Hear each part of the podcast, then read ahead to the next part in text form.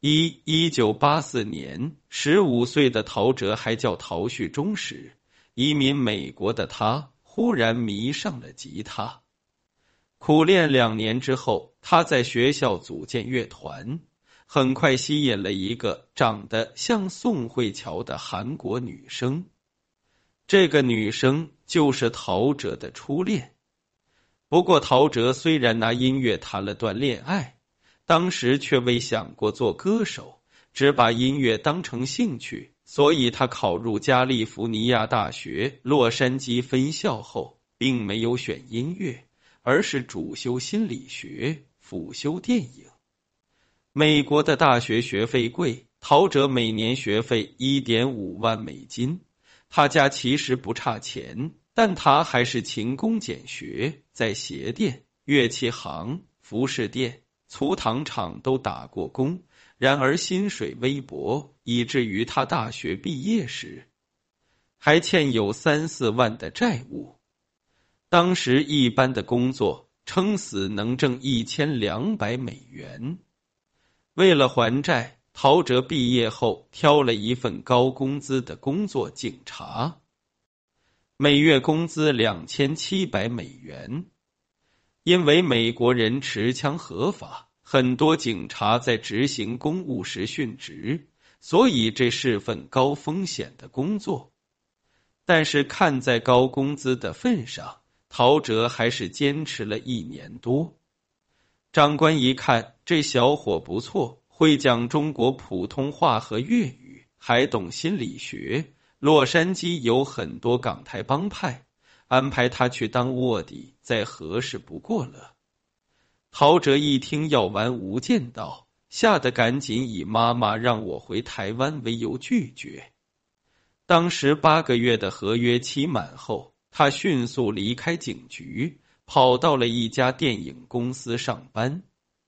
一九九三年春，陶喆在一家乐器店遇到了一名华人男子。那人英语不太好，在买音响时和店员沟通困难。陶喆见状，便主动当起了翻译。做完好事一聊天，才知道。此人竟是台湾著名音乐人王志平。王志平对这位乐于助人的年轻人很有好感。深入交谈后，发现这男孩喜欢音乐，而且他的父亲竟然是自己的老相识陶大伟。陶喆的父亲陶大伟是中国台湾歌手、制作人及儿童节目主持人。母亲王富荣出身梨园世家，是一位京剧表演艺术家。外祖父王振祖从事京剧表演，并且创办了台湾复兴剧校。至于陶喆的爷爷陶一山，更是毕业于黄埔军校第六期，担任过台湾省警务处处长。王志平了解到陶喆的身世后，就让他准备个试样唱片。两三个月后，王志平又到美国，听了陶喆的式样，如获至宝，一下子买了三首歌曲，并邀请陶喆回台湾做音乐。有人给钱做自己喜欢的事，那还等什么？二十四岁的陶喆立马辞去工作，返回了台湾。同年。千里之外的四川成都，有个女孩咕咕坠地。家人们做梦也不会想到，这女孩长大后审美独特，特别钟情于台湾的老哥哥。未来的他和她将领衔主演旷世狗血大剧，引来上亿吃瓜群众围观。二，在贵人王志平的提携下。陶喆回台湾做起了幕后工作，很快就因出色的创作能力晋升为统筹全局的制作人。刚刚走红的情歌王子张信哲找他制作英文专辑。消失许久的情歌天后陈淑桦想要改变曲风，也邀请他制作专辑《书画盛开》。后来，他又为杨采妮、孙耀威郑中基等人制作过专辑。短短三四年时间，他就在业内炙手可热，获得了滚石、索尼等唱片公司的邀约。不仅事业得意，从小就喜欢拉女孩子衣领看，搞得妈妈的朋友每次来看他都穿紧身衣的陶喆，情场更是得意。他认识了一名喜欢音乐的女孩，名字和音乐谐音，也叫音乐，英文名意思就是旋律。女孩外形靓丽，身材劲爆，有着一百七十厘米的模特身高。更重要的是，女方比他小了足足十岁，曾经沧海难为水，吃过嫩草方知香。一九九七年，厌倦了做幕后的陶喆，决定走到台前当一名歌手。在年底推出了首张专辑，一不小心他就化身漫天黑云，为华语乐坛下了场暴雨。从此风席卷乐坛，谁要是不来点那种元素，都不好意思称自己是新生代的歌手。正为吴宗宪打工的周杰伦也深受震撼，潜心学习。由于学的挺像，很多人称他为“小陶喆”。有意思的是，由于经常听到一些男人对女性评头论足，正义感爆棚的陶喆就改编了传统名曲《望春风》，突出女性的自主。这一下子又开创了改唱名曲的新时代，但突然走红令他很不适应，隐私都长出翅膀飞出了台湾，他因此逃到了洛杉矶。经过两年的蛰伏后，在一九九九年底发布了第二张专辑。这张专辑更加大胆前卫，将电音、国乐。摇滚等统统糅合在一起，销量超过五十万张，由此夯实了他台湾音乐教父的名号。这年底，三十岁的陶喆首次在香港举行演唱会，和三十六岁的梅艳芳擦出火花，但那时他有正牌女友，两人并未马上交往。直到后来，陶喆与女朋友分手。才和梅艳芳谈了一段短暂的姐弟恋。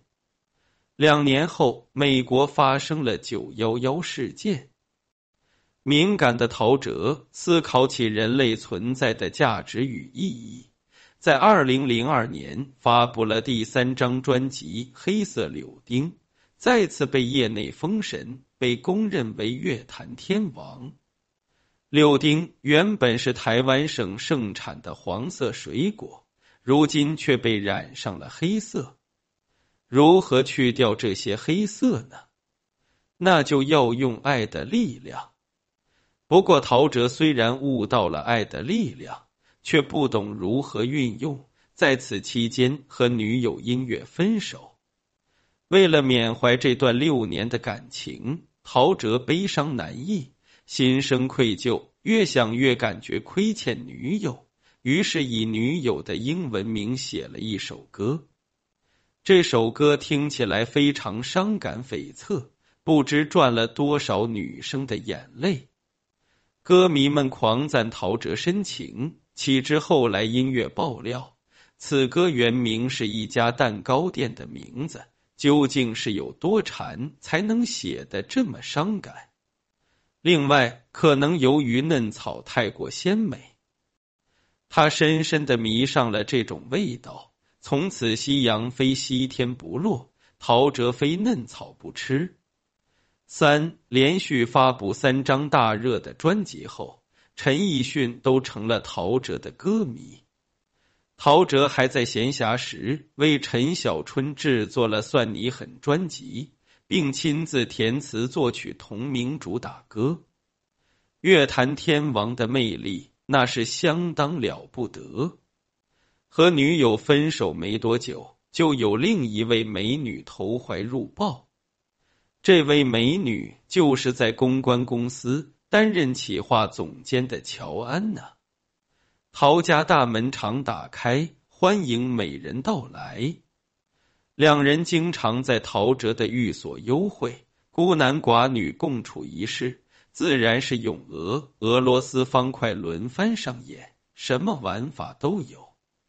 陶喆也从美人身上又找到了恋爱的感觉。在二零零五年上海和二零零六年台北的演唱会上，两次向乔安娜高调示爱。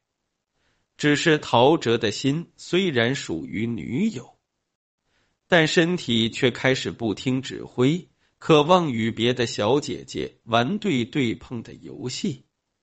二零零五年九月，媒体爆出陶喆背着女友一夜泡两女的劲爆新闻。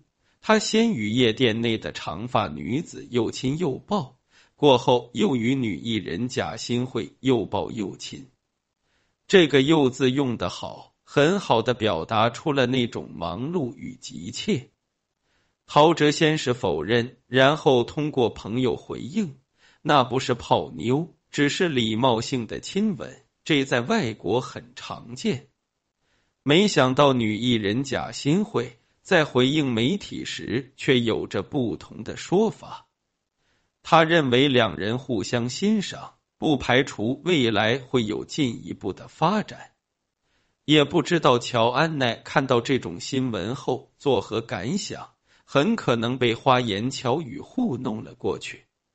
而陶喆则在花丛中越战越勇，越来越乐不思女友。二零零六年八月。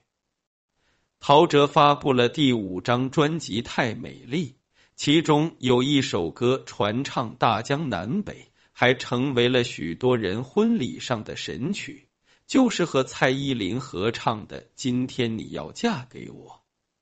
但仅仅一个月后，这位深情款款的歌手又被拍到撇下女友，带着父母和肤白貌美大长腿的凯沃名模白新会共吃火锅。女方本就以频繁走光闻名，男方则是乐坛的天王，这下闹出了大动静。陶白恋一时登上了热搜，都发展到拜见公婆的阶段了。还有目击者指出，陶喆在吃饭的时候，眼睛一直盯着比他小十三岁的白美女，为了照顾女友的情绪。陶喆在上海宣传新专辑时，连忙澄清二人只是朋友。乔安娜还没缓过劲来，下个月媒体又拍到了陶喆和美女林若亚共吃火锅。陶喆的口味极其专一，还是那家餐厅，还是凯沃的名模，还是小很多的嫩草，还是胸大腰细大长腿的款式。推杯换盏之间，舌灿莲花的陶喆把美人逗得十分开心。用餐完毕后，贵为天王的陶喆又化身小弟，跑到门口为美人叫出租车。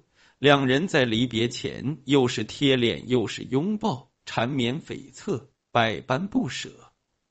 不用说，这肯定又是来自美国的社交礼仪。但此后不久，乔安娜终于和陶喆分手，结束了四年的恋情。这一次分手，陶喆没有再伤心的写歌。爱情让人成长，此言诚不欺我。不过，陶喆成长的未免太快，好像多长了几颗心，每颗心上都住着人。四，据传，二零零七年的夏天。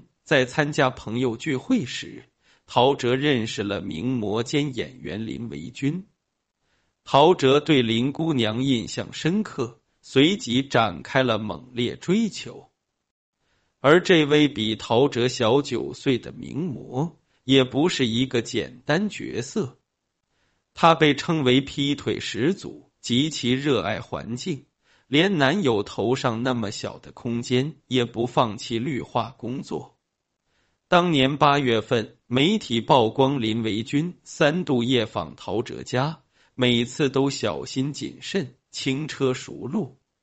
那情境像极了李后主笔下的名句：“花明月暗笼轻雾，今宵好向郎边去。奴为出来难，教君自意怜。”陶喆在躲了六天后，才向媒体回应事件始末。原来林姑娘连朋友都算不上，只是朋友的朋友。因为陶喆总是被跟拍。所以就邀请朋友到家里聚会，林姑娘是朋友带来的。好家伙，深夜聚会还连续三天，憋了六天就想出了这么个理由。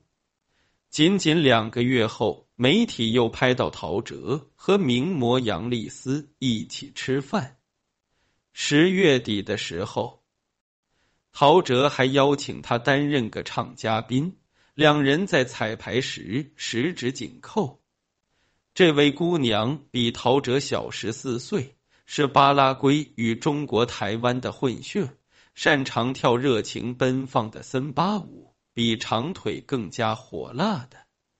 是他三二弟的丰满上围，令许多男人都看得移不开眼。将近一年之后，陶喆买了套新房。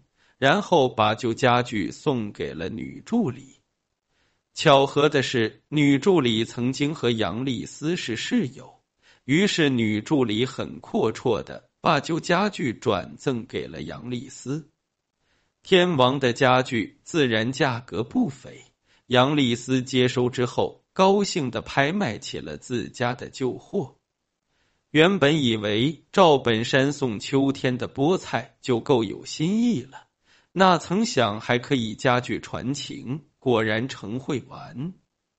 屈指一算，陶喆已经约过四个著名的嫩模。萧亚轩的快乐你想象不到，陶吉吉的快乐你也想象不到。二零零九年，迈入四十岁的陶喆，口味稍微有些变化，终于把视线转移到了模特圈之外。当年十月底，媒体拍到陶喆夜会美少女厨神岑洁仪，两人的年龄足足相差十八岁。但当欲望来临时，年龄根本不是距离。两人在洲际酒店情难自禁，公然接吻，又摸又亲，玩得十分尽兴。不过一查这女孩的身高，一百七十厘米。还是高高瘦瘦的类型，这跟接下来的故事遥相呼应，共同证明了一件事：陶喆喜欢异性的口味真的好专一。五虽然单身的生活无比有趣，但岁月不饶人，进入不惑之年的陶喆也考虑起了终身大事。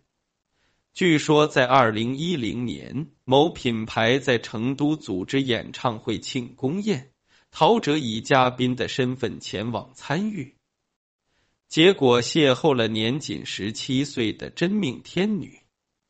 看到这个比自己小二十四岁的女孩，陶喆的爱火再一次引燃。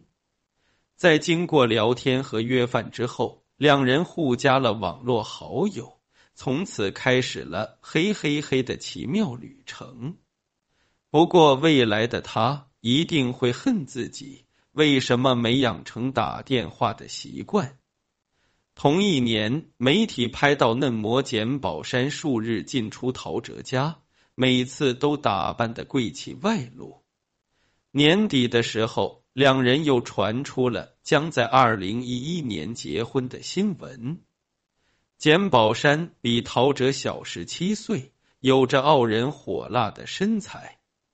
可惜那些评委眼神不太好，竟然两次模特选拔赛都没看上他。好在陶喆经常和模特深入浅出的交流，眼光自然远胜评委。虽然经纪人否认陶喆结婚。但江湖传闻，由于爸爸陶大伟身患重病，为了使父亲没有遗憾，陶喆真的在二零一一年娶了简宝山。打开简宝山的百度百科词条，也赫然写着前夫陶喆。但婚后的陶喆并没有改掉喜欢外出的习惯。以为人妻的简宝山也帮酒店拍宣传照时摆出了挑逗的姿势。两人没过多久就传出了离婚。据说陶喆为此付出千万买房给前妻，被媒体称为休妻费。陶喆是什么人？当然不会让肉体闲着。在一次聚会上，他又认识了家境优渥的江佩蓉。从此结下了缘分。江佩蓉的爸爸不仅在台北开设五金行，还拥有许多店面，据传有几十亿的身家。虽然谈不上豪门，倒也算是千金大小姐。但江佩蓉丝毫没有大小姐的脾气，还长相甜美，性格温柔。虽然陶喆比她大了十八岁。而且长相并不突出，但在江佩蓉看来，这张脸很帅气。二零一二年，陶父病情恶化期间，江佩蓉始终陪伴着陶喆跑前跑后。最后，父亲在医院去世，陶喆在悲伤之余，感念他义无反顾的共度患难，坚定了娶江佩蓉的决心。与此同时，陶妈妈对江佩蓉甚是喜爱，江爸爸为陶喆打满分，情投意合又家长认可，自然步入了婚姻的殿堂。二零一四年八月底，四十五岁的陶喆与二十七岁的江佩蓉在台北文华东方酒店举行婚礼，席开六十桌，高朋满座，众星云集。大家都祝福着这对新人。婚后的江佩蓉依旧温柔贤淑。从前的她几乎没进过厨房，一道菜都不会做。但为了老公和婆婆，他竟然下苦功练习厨艺，变成了能够烧出一桌子菜的大厨。婚前病床，婚后学厨，得妻如此。夫复何求？但让人做梦也想不到的是，婚前贪玩的陶喆仍没有玩够，居然背着妻子偷偷约起了那位成都的美女。而令他始料未及的是，这个川妹子简直就是由辣椒做成的，一顿操作简直把他辣得欲哭无泪。六二零一五年，原本默默无闻的杨子晴横空出世，掀起了一股史无前例的辣旋风。先是在六月二十四日，她主动曝光姚笛在当小三，插足了自己的爱情，还上传了一张和男友李威的大尺度床照，表明自己是正牌女友。没想到李威怒斥其炒作，表明姚笛才是真爱。暴脾气的杨子晴马上又晒了张亲密照，看过的人都表示男方应该就是李威。李威是一位台湾艺人，比杨子晴大了十三岁。虽然他嘴巴很硬，但内心估计慌的一批。万幸的是，仅仅五天之后，媒体曝光了一个更劲爆的事件，转移了群众的视线。数百条的聊天截图和音频不断有黄色内容闪烁。男方一口一个宝贝，结婚前夕仍对小女友恋恋不舍，询问：“你觉得我们的关系还是男女朋友吗？”女方一副委屈悲伤的表情。是啊，可惜你要结婚了。男方则赶紧安慰说：“那是妈妈的旨意，我还是爱你的。”然后他们约起了战斗的时间。男方表示未婚妻也会前来，女孩表示不介意，询问男方如何向未婚妻介绍自己，而男方狡黠一笑。表示不必见面，我在旁边开了另一间房，左边未婚妻，右边小女友，要不要这么刺激？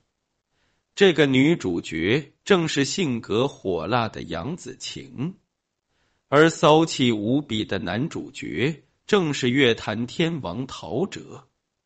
消息曝光时，陶喆结婚还不到一年时间，赶紧发表声明否认。岳母也认为陶喆为人良善无恶习，因此力挺女婿。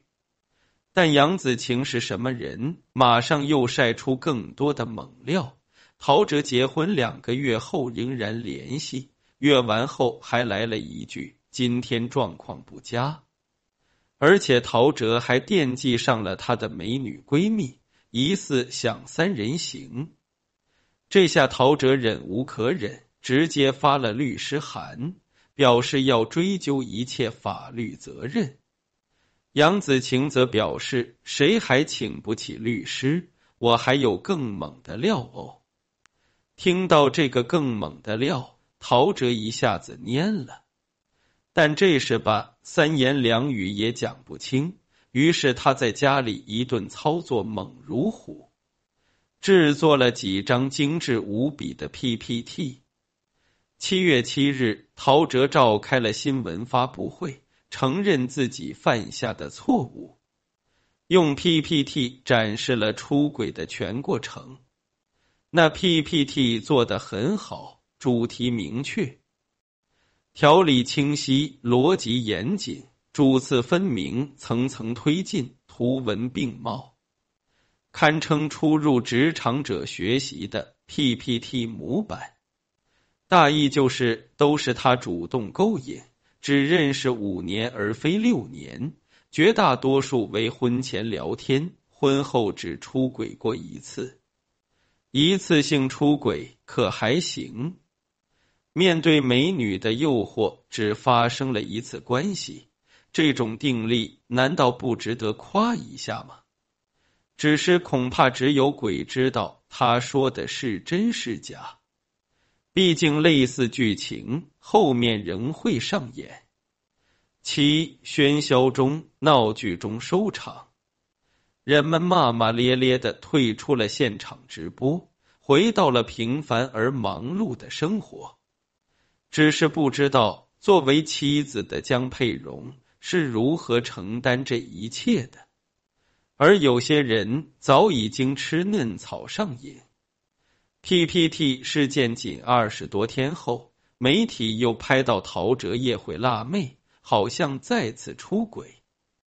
经纪人连忙回应，那只是普通的聚会，女孩是江佩蓉的好友。而江佩蓉呢，听闻媒体报道后，在当天夜里就换掉了脸书上夫妻二人的合照。虽然很糟心。但生活仍要继续。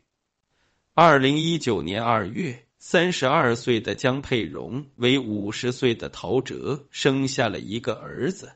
年过半百的陶喆兴奋的发布喜讯，并晒出了怀抱儿子的照片。